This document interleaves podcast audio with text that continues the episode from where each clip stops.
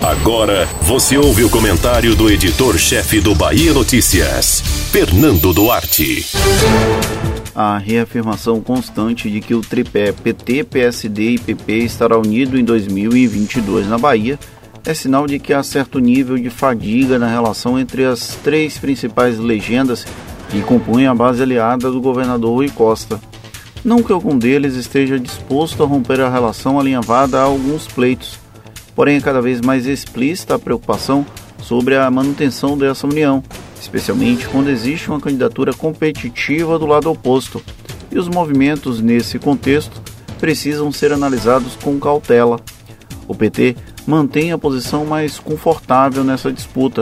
Está quatro eleições encabeçando a chapa e o único nome formalmente apresentado é o do ex-governador Jacques Wagner, que tenta retornar ao Palácio de Undina após dois mandatos do sucessor.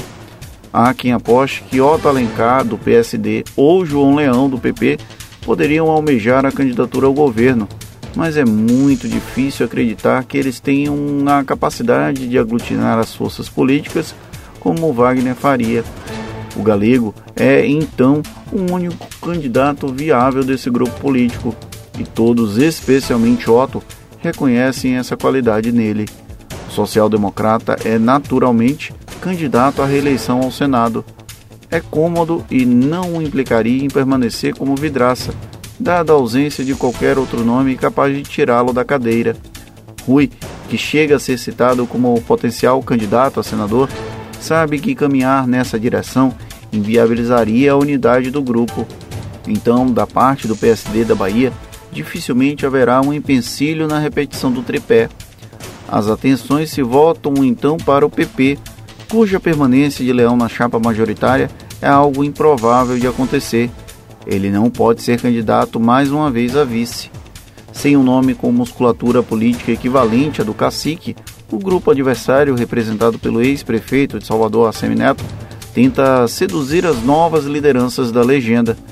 Ainda assim, é pouco provável que os progressistas abandonem o barco petista antes da hora.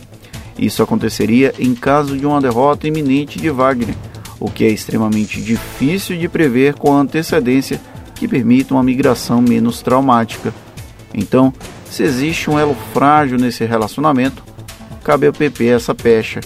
Enquanto isso, a Semineto continua as andanças e articulações com lideranças nacionais das siglas.